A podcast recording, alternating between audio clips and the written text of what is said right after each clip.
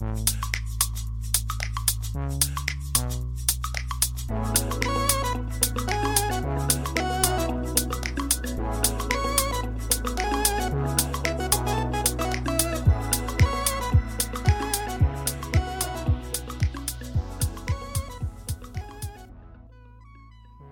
迎收听日本排球腿光部，我是来自 Park 新手村的多喝水。哇，最近一直在抓这个，在这一季开始要录 Podcast 的这个节奏，到底是要一周好还是两周好？但是就是这个时间啊总是有点瞧不拢，所以好不容易从前面都可以每周一直这样更新，一直更新，就是。每周都可以讲一两个比赛啊，跟大家分享这样。但是最近发现，一个礼拜一周，一个礼拜一个，好像有点难。到上礼拜终于现在停了一次，这一周就再继续开始讲。所以好像还是要看一下会不会能一周讲一次啊。如果不行的话，看要不要两周一次这样子。但我们就马上来进入今天的这个赛程。这一周，在这个东丽健跟久光可以说是众所关注的主菜。这场比赛，在这个不管是从直播的画面来看到说，哇，上座率真的真的是很好。而这些赛评啊、解说也有说到说，当天实际现场的这个比赛的售票是完售的，就是全部的票都卖出去了。我觉得这是很厉害，因为平常看很多的。就是对局，其实发现说，在日本联赛的观众的上座率，其实也没有说场场都可以到三分之二吧。通常我感觉是大概一半的赛场，然后比较这种人气比较高的球队的话，像是久光啊、东丽健啊、NEC 这几队的话，可能他们就会上座率会比较强一点。然后这一场。当然，像我刚刚所说到的，比较人气比较高的球队，也是有讲到东丽健跟久光。这礼拜就是这两队的一个第一次的在这一季的第一次交手。这两天的结果是以一比一战平了。在这个战平之后，前三名的胜败场又都来到了这个八胜二败。就是第一名目前是这个 JT。第二名是这个东丽箭，第三名是九光，这样子。虽然说他们可能都有在小局上面有所差距，但是大大的胜场数的数量是一样的。他们又回到了这个一二三名平分的这种感觉。然后第四名就是这个埼玉上尾，第五名是 N N E C，N E C 目前现在是因为他有一个礼拜有。没有赛程，所以目前他是少打两场比赛的。然后第六名则是上一周，就是有人跟我讲说他刚听完听完我我的 podcast 上上礼拜的，结果那个周末马上我说 JT 应该很稳很稳，应该坐在上面这样，结果马上打脸，丰田六女王直接啃下了这个 JT 的一个胜场。其实这这个队伍在上一周又取得了二连胜，目前排在第六名，可以说是继一九年以来又来到了这个这么高的一个排名。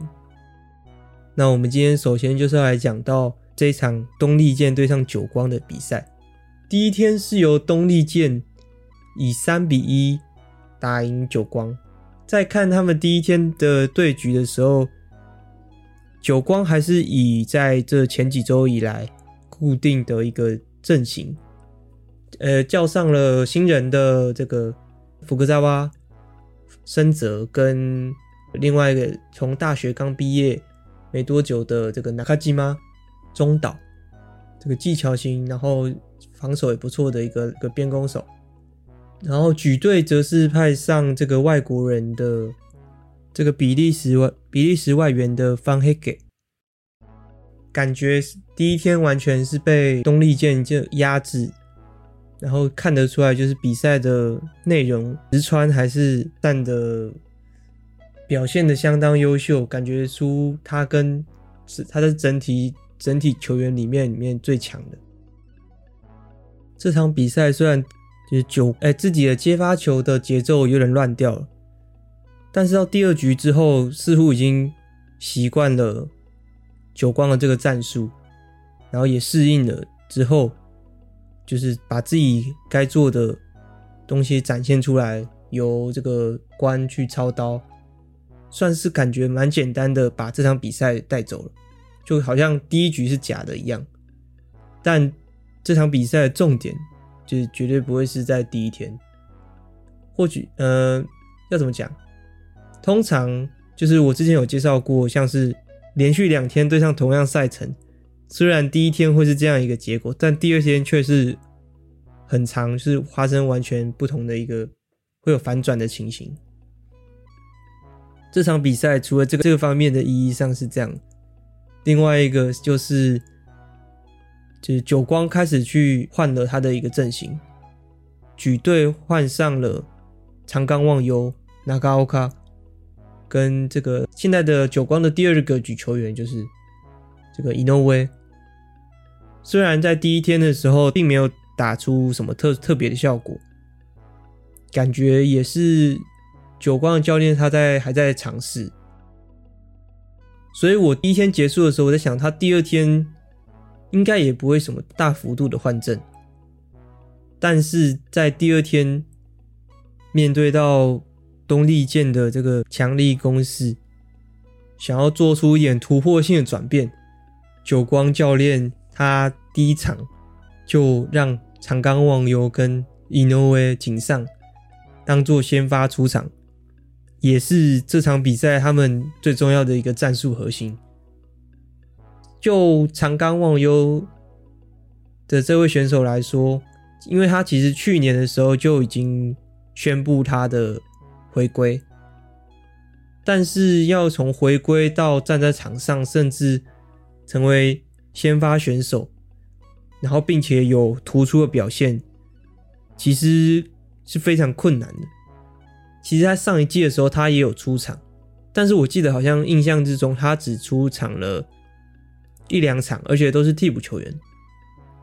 所以在昨天的替补的一个情形之下，我那时候看的时候，确实也没有什么太多的表现机会，所以我还在想，应该也是差不多这种感觉吧。没想到这一次，感觉是在宣示他的正式回归，因为他的打法看起来很像都是。一开始先吊球，毕竟他打的位置是这个举队，然后面对到的直线是这个自由人。通常自由人不会太靠区前，所以他似乎都是先吊球，然后比较少看到他在复出之后有一些重扣的表现。但是他这一次的一些一开始出现的一个变化，就是先吊球之后。后几球开始打手，然后力道的破坏性，打到篮网上的那个破坏性是非常强的，有那种有点极大反差的这种感觉，让防守人员其实看起来是非常难守的。所以他在场上的这个存在感极大增强，让东丽健在第二天的时候，在前期只是一直是很难去处理这位选手的。第二天的前一二局几乎都是。久光的这个节奏，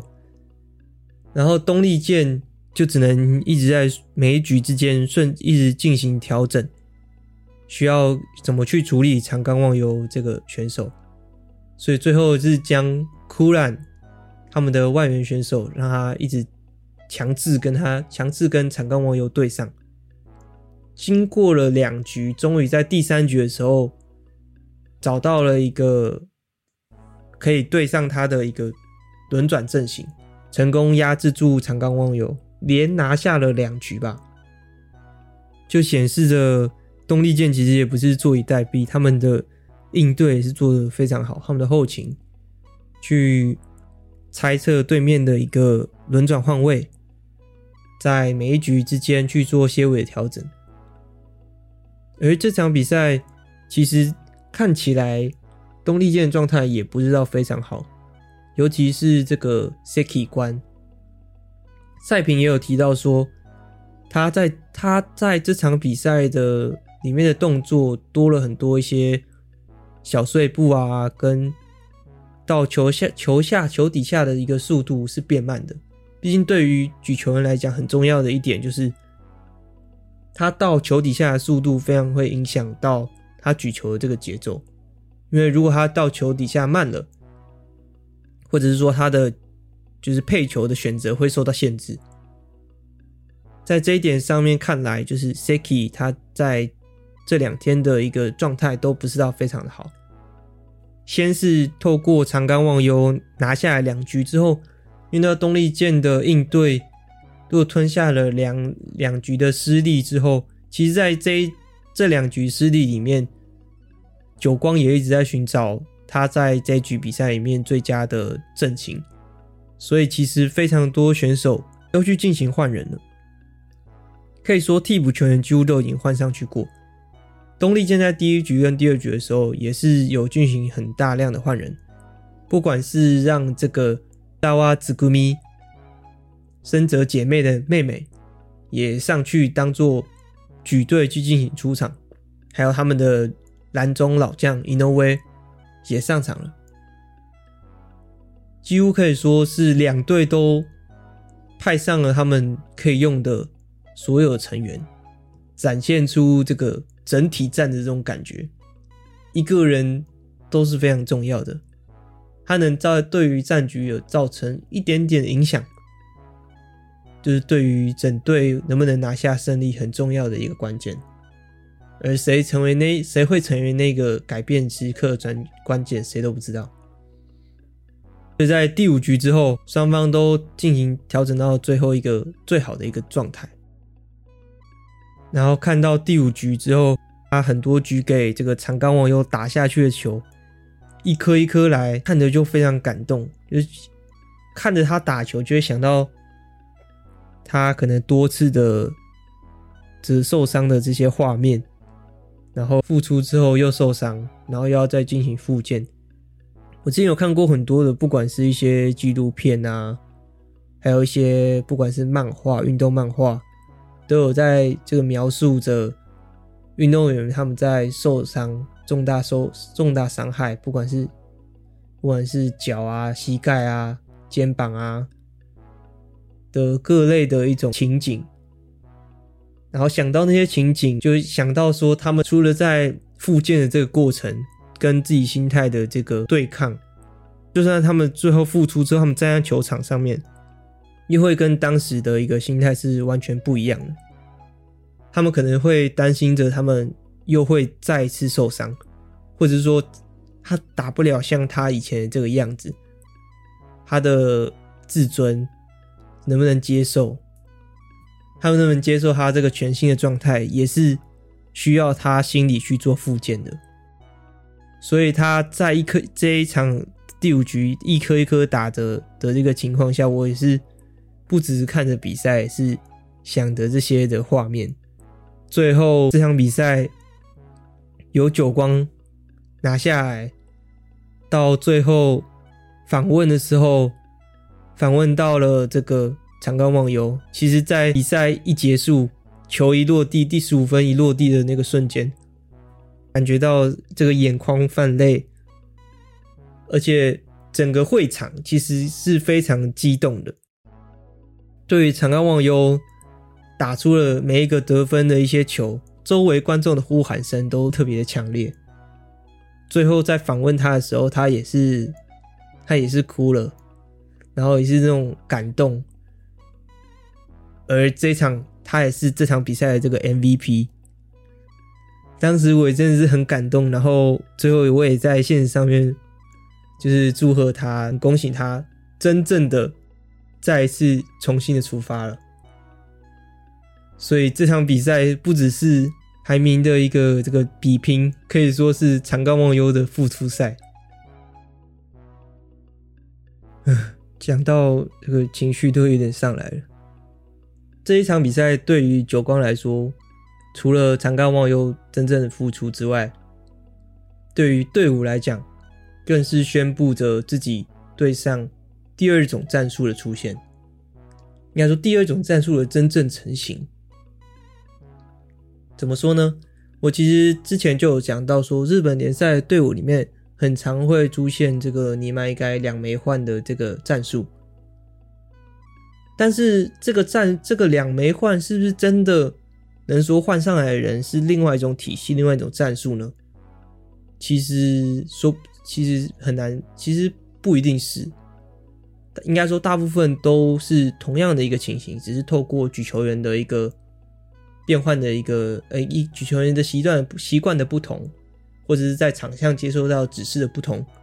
做出不一样的一个形式这样子。但是，能不能这个两枚换真正的让队伍的核心去做一个转变，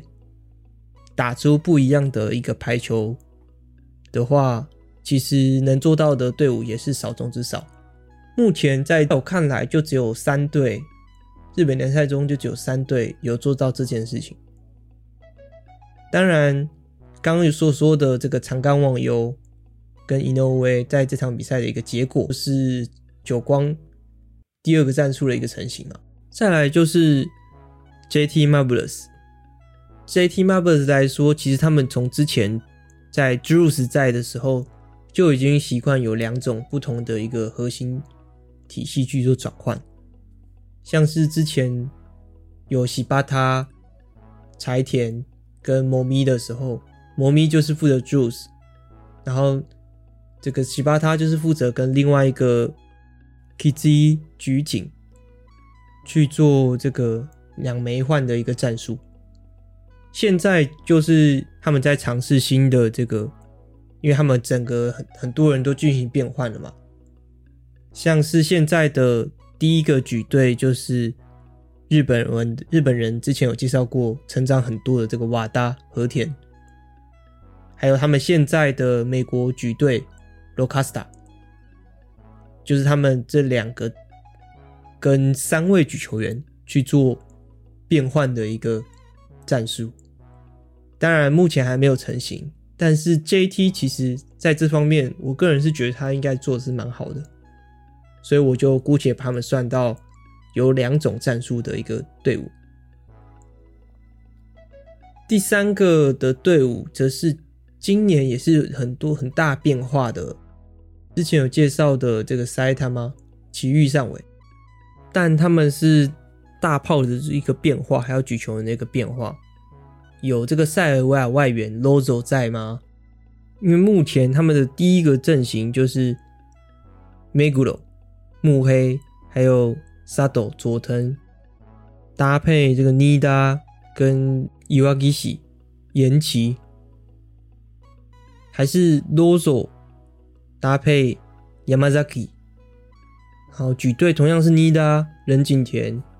跟大炮的 Sato Yuka。的这两种不同的阵型，在上一上一周，其实我是想要有讲到这个这个塞他妈阿 Q，他们那一个礼拜是对上日立啊，Hitachi，然后第一天是派上我刚所说的第一个阵型，以三比零直接拿下了，哎、哦对，以以三比一拿下，但第二天。同样对上日立，然后以第二个阵型就是 Loso 跟这个 Yamazaki 的阵型之下，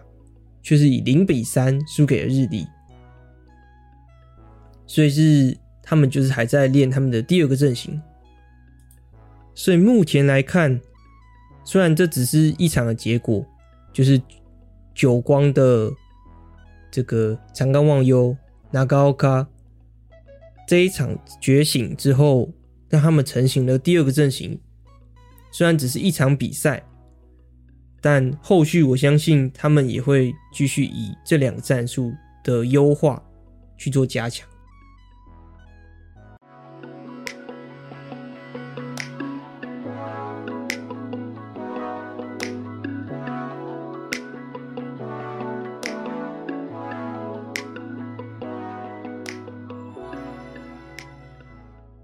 再来讲到我这这一次的第二个主题吧，就是持续这个联赛中持续出现这些意外的结果。第一个，PFU 对上 Hitachi，PFU 二比零拿下来了。这是 PFU 在本季第一次就是六日连连赢的一个情况。这场比赛看到的时候，其实我非常意外，因为其实 PFU 我之前有讲过，目前是就是在一个连败的一个泥沼之中，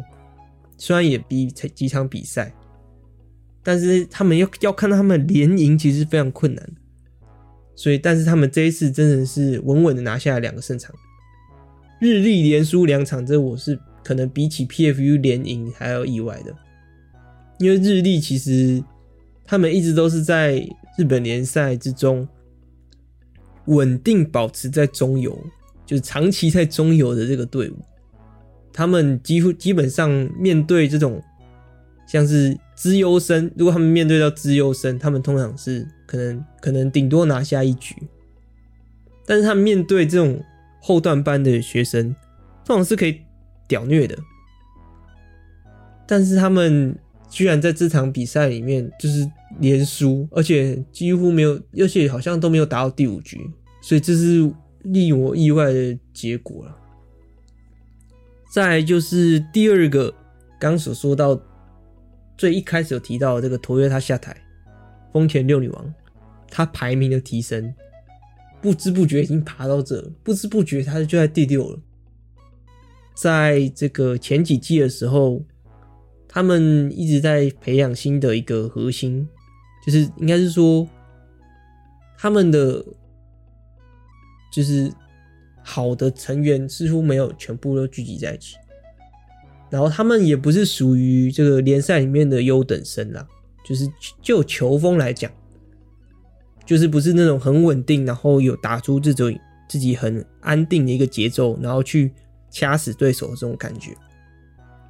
他们比较像有爆发力，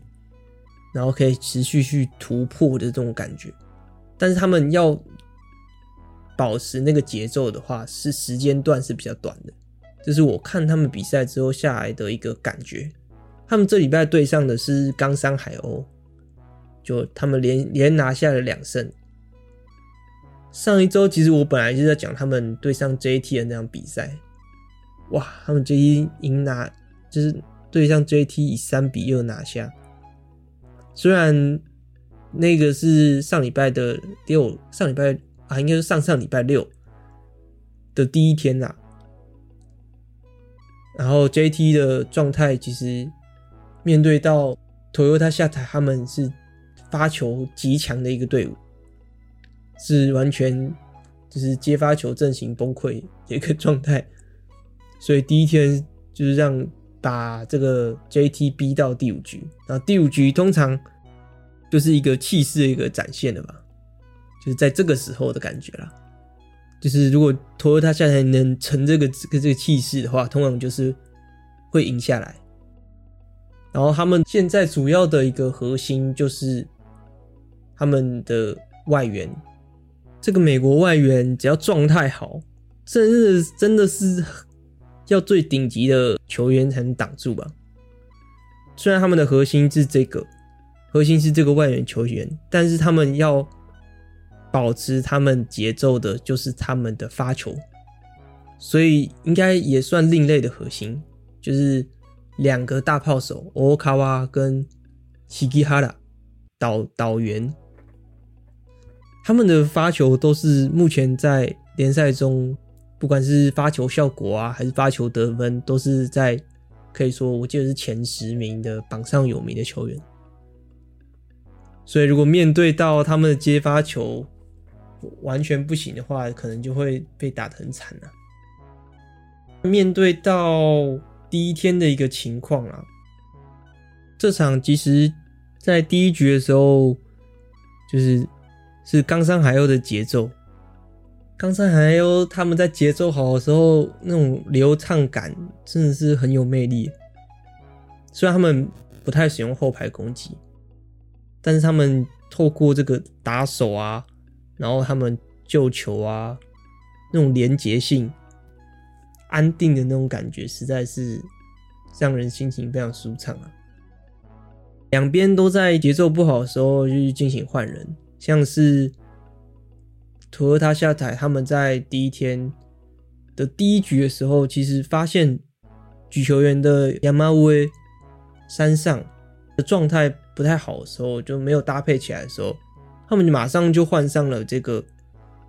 哇，因为我之前没有不太没有关注他们他们的换人的战术，所以我不确定他们是不是第一次换上这个替补举球员加地卡基。因为上岸其实一直都是他们队上比较稳定的一个选手，然后也是那种带起气势的那种球员。虽然只虽然是举球员哦，但他就是算是比较队上的一个气氛带领者吧，个人是这样觉得。然后，但是他们在在这场比赛里面第一天的时候，教练马上就是在看到他状态不好的时候，就应该说判断到没有配合到太好，然后让像是冈山他们的篮网，甚至不能说是篮网，对不对？是三岸就是没有配好的时候，就马上就换人了，然后加地。虽然他的这个身高似乎就是没有没有那么高，就比起三岸还矮一点吧，但是还是果断让他直接站上了这几局，就是后续的三四二三四都是他上，他也是一个相当稳定的一个球员，然后也因为这个换人呢、啊，有可能是不管是。换上来选手状态比较好，甚至是说举球员的这个 tempo 也比较不一样，让冈山之后后面的几局其实都得不太，应该是说他举给有跟这个外援去配合好之后，几乎是拦让冈山海鸥是拦网拦网拦不住。因为目前冈山海鸥的拦呃选手都是相当年轻的，都是我之前有说过，像是从一些从高中毕业上来一个球员，不管像是他们现在主要核心 Siki 佐博，还是后来上海的这个加菲，都是一些高中上来的选手，所以在面对到这个外援选手的这个。攻击的时候，几乎像是没有，像是没有拦网一样，然后就被得分了。嗯，对。所以我之前其实有好像要讲，好像要想想说，确实应该就是感觉冈山好像有教练希望可以他可以去提早换人这些动作，确实好像不是那么简单的。就是换上的球员有一定实力差距的话。很容易就是这个局是被拿下来了。虽然怎么讲，刚上海鸥的球员其实蛮多都相当不错，但是他们就不是这种各方面全能的选手，就是都有一个自己最独特的一个武器，然后他们能相当发挥好自己的一个武器，但是。在其他层面就显显得相当，就显得比较就呃比较频繁，需要训练一点。像是佐伯的拦网，就是是需要一个感觉是需要训练的啦，不然就是就是感觉拦网并不是他擅长。当然他他也是在接发球上面也是看起来相当不擅长。但是他的攻击的来讲，说是相当吸引人的，那个力量，那个打手。然后在这一次在这场比赛里面，也有看到他攻击方面的成长。他有感觉是有学习他在他队伍里面的这个王牌选手卡内达金田肩膀的使使用方式，然后打的那个打的那个扣拿球的落点都是。相当幅度相当广的，这是之前感觉他比较不会做的，但这场比赛有看到这个变化。哦，对，虽然刚刚都讲到这个冈山的一些年轻球员的这些出场，但是其实这场比赛最关键的，我个人是觉得是塔纳恰状态的下滑，而且滑的有点太弱了，就是掉到一个。虽然最后看数据来讲是说好像没有那么差，但是看到他的就是一些失误，就是觉得说哇，对上的这个节奏点，你最重要的一个攻击没有发挥到，那真的是没没办法。因为像是佐博，虽然他的拦网没有发挥，但他攻击的上面的发挥，他的存在感还是有的。但塔纳加很明显在就是这场比赛是不太行，所以后面才换上这个贾斐。然后，哦对，贾斐的话，他他是一个身高比较矮的左手的边攻手，他有登录在边攻手，也有登录在自由人，他在防守上面就表现得相当不错。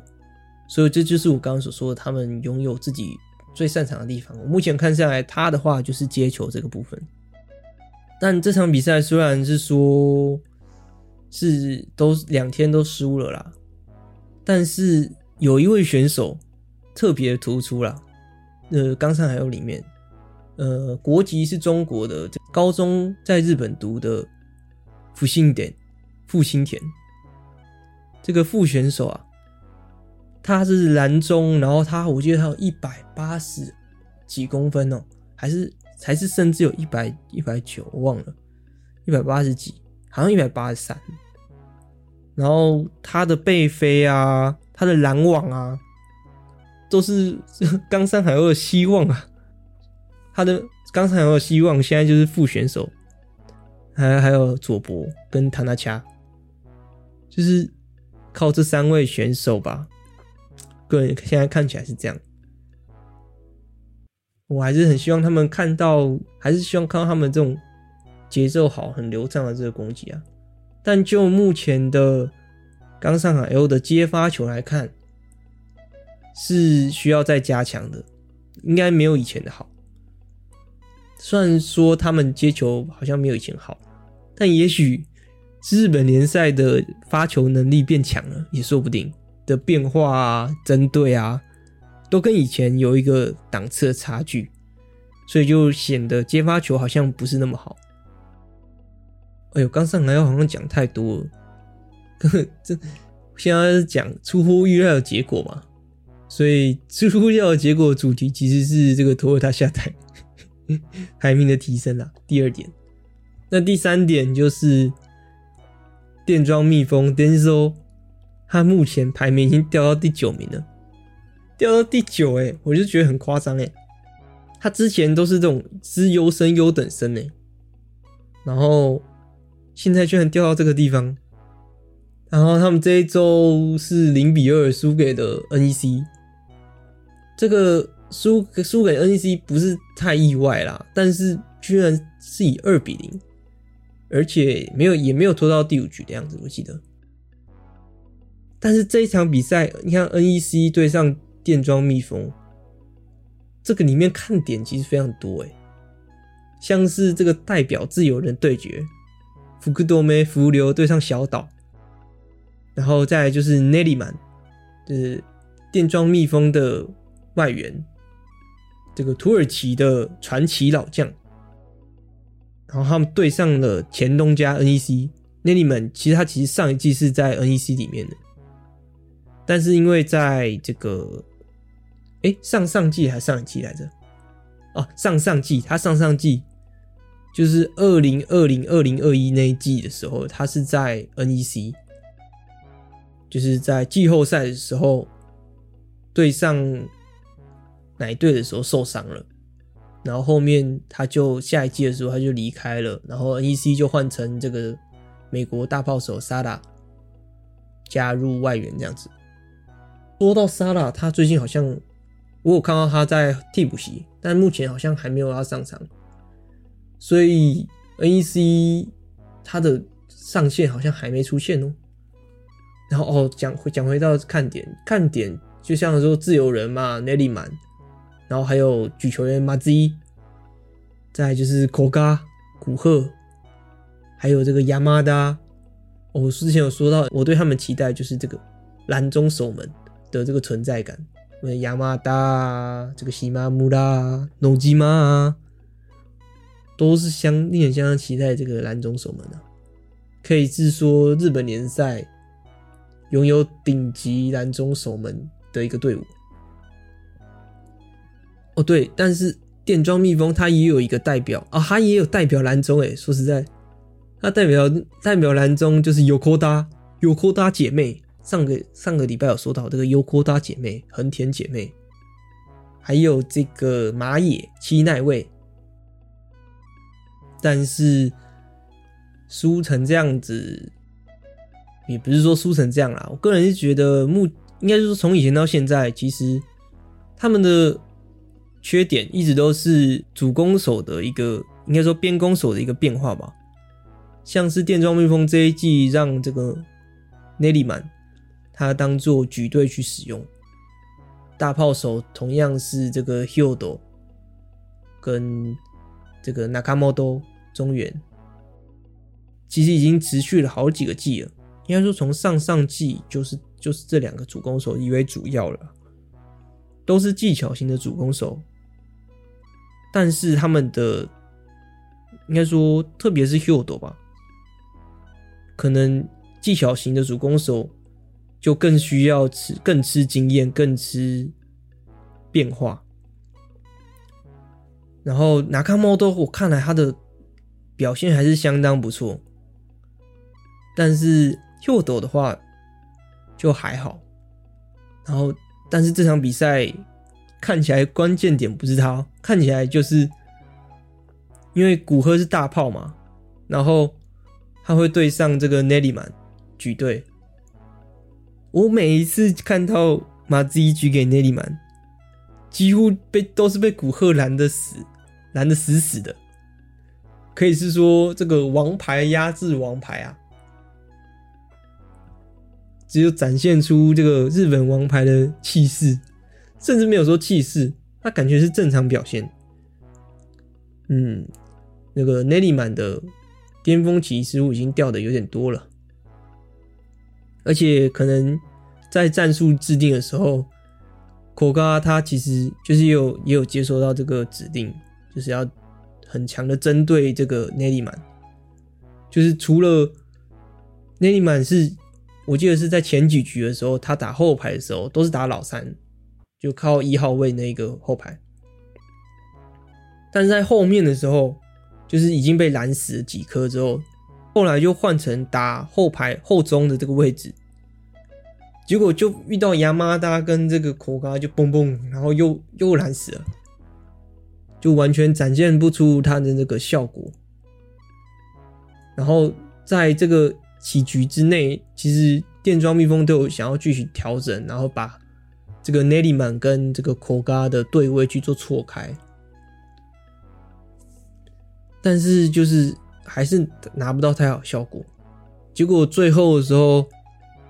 就让就不让内利曼他去打后排了，就让不管是。刚所说的这个纳卡莫多啊、Q 多啊、中原跟冰头啊，他们都去打这个后排后中的位置，还打得比较有效果呢。结果就是还是觉得 NEC 还是强那个节奏。虽然我记得 NEC 在第一周的时候啊，在第一周他其实是零二输的，他输我忘了他输给哪一队，他其实。那时候我看他比赛，就是说，哎、，NEC 好像少了一点什么。然后后来在这场比赛看完之后，就说，哦，原来是这个蓝中手的存在感啊。因为在第一周的时候，亚麻达其实还没有上场，然后就是比较长，然后古贺好像状态那时候也没有到很好。然后就变成让 NEC 变成一个比较普通的一个队伍，嗯，对，是这样一个感觉。然后在这场比赛，我看到哇，亚麻达的存在感其实非常强。NEC 教练其实有在访问里面说到说，目前的这个后排攻击，就是哦，NEC 最漂最吸引人的一个地方就是后排攻击速度，当然是也是因为跟这个 Koga 有关嘛。也是跟口嘎有关，然后跟他们队上的一个整体的球速有关。NEC 是日本联赛里面整体球算球速算是一个最快的一个队伍吧，我个人是这样觉得。就以有加两边长的那个的速度也是非常快，当然是为了搭配这个古贺的这个速度了。就是像是我在这场比赛里面有看到，就是 NEC 是打这种四点攻击的，因为目前现在看到大部分。如果举球员是在前排，还是日本联赛的队伍大多都是三点，但是只有 NEC 是非常强调四点攻击，每一次几乎都会去准做准备去进行攻击，就是像是举球在前排的时候，后面的举队啊也是准备去攻击。他们现在的举队是这个山内山内，然后搭配这古贺啊，然后前面另外一边是他的他们现在的队长。福库亚，古古，但是看到一点就是古贺的后排速度还是最快的，因为明明那时候看到就是就是电电装蜜蜂他们发球，然后古贺接发球，就是他准备进行后排攻击的时候，三岸他其实他在打这个一号位的后排嘛，他才在要准备跨出第一步的时候。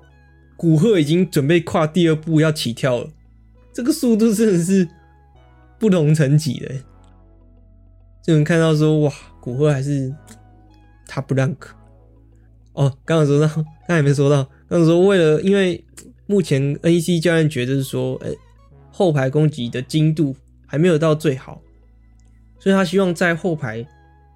攻击完全起来之前，举球员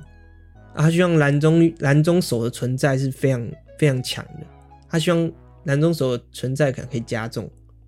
通常 NEC 就会跑这个背飞啊的这个长度去拉右边的右侧这个攻击，然后亚麻达在第二周或者说在这场比赛里面出现的时候，其实存在感是非常强，因为他就会可能前面布局的时候就会先给亚麻达，那他要得分嘛。他要得分，他的那个存在感才会更重。他这样这场比赛也是得了相当相当多的分数，然后也因为这样子，就观众我或甚至说球场的球员都觉得说，哦，有机会给亚麻达的时候呢，那个背飞快攻已经扣下来了，那个后那个口高的攻击已经扣下来，被挡下来的次数。我觉得很真的是没有多少个，就是后排攻击的效果非常的强烈，所以三岸的存在确实对 NEC 已经是一个不可或缺的重要存在，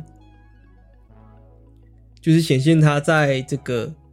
在这个世锦赛之后，哇，已经确实有增强到他的成长了。在这个访问，在这场比赛，哎，在上一周比赛的时候访问的时候，他有说。他希望可以再继续加强跟举球员的配合，因为毕竟举球员换的那个，就是从不管是跟 Seki 啊，还是换了这个俱乐部里面的举球员，还是需要重新的去做一些新的配合。毕竟双方的观念都有进行更新了，所以，但是他就是说，他希望可以加强跟举球员的配合。然后他已经很有有自信的说到说，如果可能跟举球员配合更好的话，他可以就是展现的更强，然后也有更有存在感。所以这个令人惊讶的第三件事情就是这个电装蜜蜂居然掉到了第九名，本来是资优生的他，目前似乎攻击力不够强了。所以这几个。不同的这这三点啊，都显现着日本联赛里面原本稳定的中游已经出现了相当多的变化，有的往上了，有的掉下去了。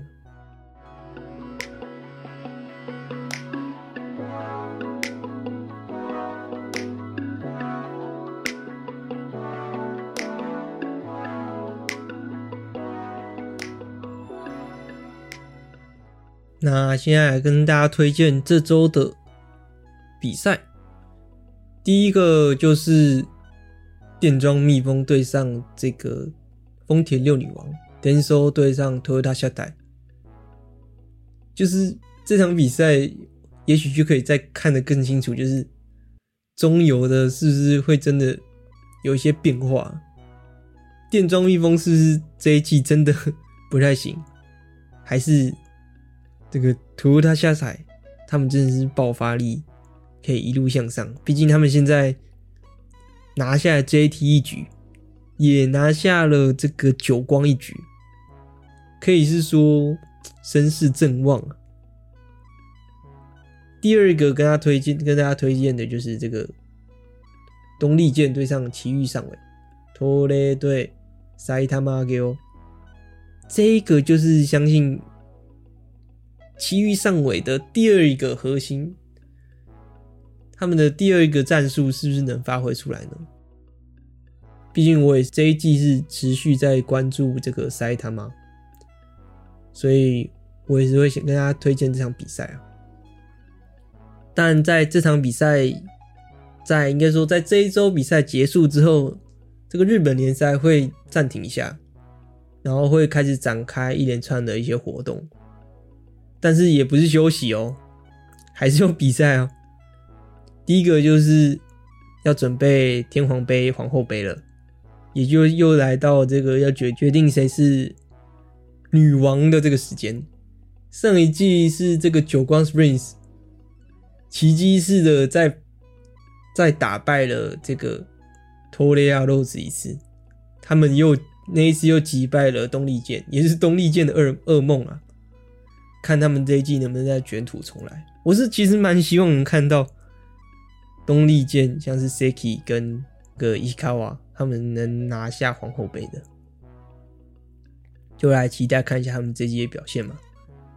再来就是这个明星赛了。这个十二月底比完天皇杯、皇后杯之后，我记得在上个礼拜吧，我有发这个现实跟大家看一下，说目前投票这个情形。如果也没有看我的现实的话，我就是该跟大家这边分享一下。像是这个要投出各个位置要参加这个明星赛的一些选手，这一次就跟上一去年有点不同。去年就是有一种趣味竞赛的那种感觉，我个人觉得其实就是还蛮蛮有趣的啦。但是好像这一次就不会这样办，这次就会选两队，然后去做一个比赛，这样子就比较常见的一个方式，所以就会选出各个位置的一些选手。举队的话，第一名目前就是这个长冈长冈望悠，因为这个这个东这个数据出来之前，刚刚我讲的介绍那种比赛还没比啊，就有点像回应这个粉丝票一样，他在这个上礼拜拿下了那场的 MVP 啊，可以是说不愧是人气最高的一个举队选手。再来第二名就是。这一季在世锦赛大放异彩的林奇奈哈西，然后第三名目前就是苦洛哥黑后爱，算蛮合理的，因为他人气确实蛮高的。第四名我比较疑问，古贺古贺怎么会出现在这？我们的口嘎萨伊娜他在这一个举队位置里面也得了九百九十七票，目前可以感觉到说哇，古贺粉还是不得了。我先说说一下长冈望悠的票数，目那时候是二四一六，然后林琴奈是一九六三，黑后爱是一三九八，古贺则九九七，快要一千票啊！去打举队。第五名则是目前在东建担任举队的这个尼西卡瓦伊川妹妹，举队会选出两位，然后主攻手会选出四位，你看两队嘛，所以。边攻手两位，然后举队一位，各队各一位。第一名当之无愧，口嘎古贺拿下了四千九百三十四张票，当然还没投完，但古贺我个人觉得已经定了，一定是了。第二名就是这个伊西卡瓦石川真佑，蛮合理的，他也是四千五百多票。第三名则是前日本代表。伊西 Yuki，，石井优希，他的人气确实也是真的是蛮旺的。第四名边攻手，则是刚有出也有出现在举队的林琴奈海亚西，他目前得的是一七二八，跟前三名有点差距。毕竟海亚西是这个后起之秀嘛，所以他人人气比较低，我觉得也算合理啦。但我个人也有投给他，但我希望他是打举队的这个位置，因为我个人觉得他举队哇太迷人，他那举队在世锦赛的表现。第五名则是黑后爱，黑后爱确实也是一个能打主攻手也能打举队这个选手。他现在目前在东丽箭的一个状况是，他现在都是以替补发球员去出场啦，所以。也许我在想，因为东丽箭，他现在目前确实没有第二种阵型啊。然后库兰他们的外援也固定，一定是，一定是这个大炮手，不太会打，不会打举队的。然后他们会不会是想要让这个这个黑骷髅哥他当做举队，去当做他们第二个阵型呢？回到他们以前的这个三叉戟阵，我记得我之前有介绍过他们这个三叉戟阵，在东京奥运之前呢、然后现在石川他成为真应该是最前面、最中间、最尖的那个戟，那谁要当做他其他的配角呢？像我刚刚说的那个尼西卡尤西诺，确实是一个比较偏技巧型吧，但他感觉就不是那种王道型的尼西卡尤西诺的话。所以库洛哥他确实也是王道型的这种球员，所以他会不会就是会不会就是东丽箭他们第二个阵型就是以这个三叉戟阵回归呢？这是也是让我蛮期待的。第六名则是这个尼西夸 Yuki，刚刚尼西夸 Yoshino 的姐姐，她是东丽箭的目前的主攻手。再者则是第七名。我投报的一个选手，Saiki 佐伯，目前冈山海鸥的救世主。哎呀，但是目前看起来，这个边攻手已经是蛮固定了，就是通常就是口嘎啊、伊西卡瓦、伊西啊、海亚西吧，应该就是这四位。再来则是这个蓝中手的部分啊，蓝中手的部分有一个选手的人气非常的明显，就是这个亚麻达尼西卡山田。刚刚讲到的这个山田啊，第二名就是这个西马木拉岛村啊，也是一个长期的代表蓝中手。第三名则是我投的欧高啊小川欧高艾丽娜，东丽箭举队不是。东丽箭的快攻手，第四名则是这个比萨米子久光的蓝中希拉亚马。目前看起来，这四位算是前三名刚所说的欧高瓦、西马木拉跟山田是已经应该说可以确定进的了。山田是四千五百多票，然后西马木拉是两千五百多票，欧高瓦是两千四百多票。第四名的希拉亚马平山，他是一百七十一百七一千七百一十九票。第五名的周田斯的，是这个托他下台的这个蓝中，就是刚刚所说的丰田六女王，他是一千七百一十票，跟第四名只差九张票。看来这个第四名、啊，还是有争争争抢的这个机会啊。再就是关键性的这个举球员、啊，第一名毫无疑问是这次代表中大放异彩的 Seki Nanami。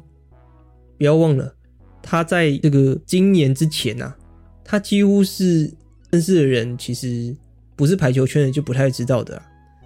他是在他就算有在东京奥运的名单上面，他也不是特别有名，但在这一年他也是大放异彩。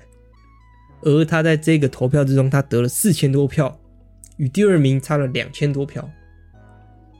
第二名则是也是我推的一个举球员，这个米亚西塔就是他一直这一位选手其实一直都是高人气，然后一直都有自己的一个粉丝，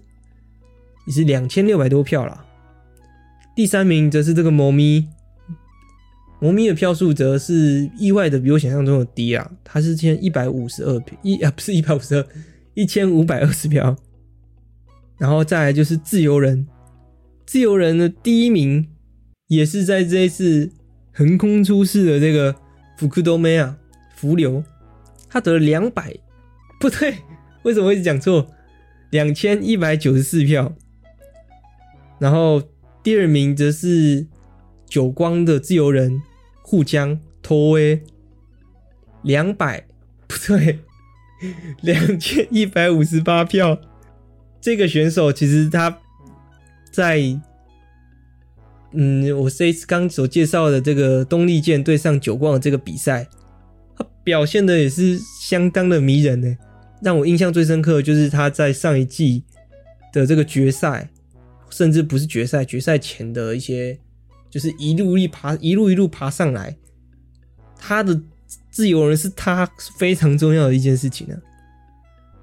所以他的接球是非常迷人，我个人觉得是相当认同，但是我是投给第三名的米兹斯基水山。他是在亚洲杯担任自由人的这个东丽健的自由人，他的目前的票数是一千九百三十五票，哎，没有念错了。所以我最近一直在帮他冲票，说我希望他可以，也许可以爬到第二名这样。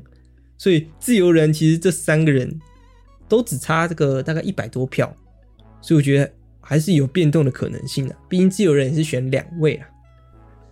然后目前的投票大概是这样，虽然这个数据跟跟这个离现在也有一点，可能有一个礼拜的一个差距了，所以也不知道现在情形怎么样了。但投票只到后天吧，我记得到十二月四号，所以如果还想帮他投一点票，可以去帮我投一下这些球员，谢谢。好了，我们回到这，这讲完明星赛。之后一月，我记得是一月中吗？一月中的时候，比赛就会再度开始，这个日本联赛又会再度开始。但除了这个联赛之外呢，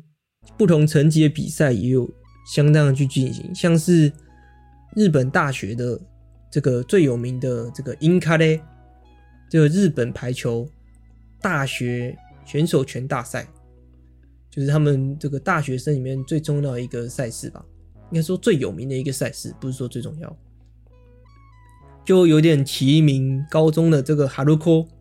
春高的这种大赛感觉。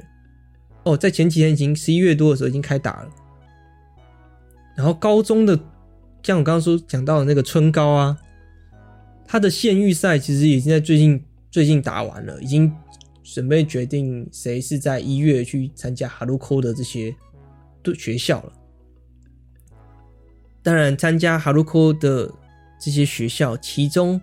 在更顶级的那些学校，最有名的一些名门，他们也要参加这一次这个天皇皇后杯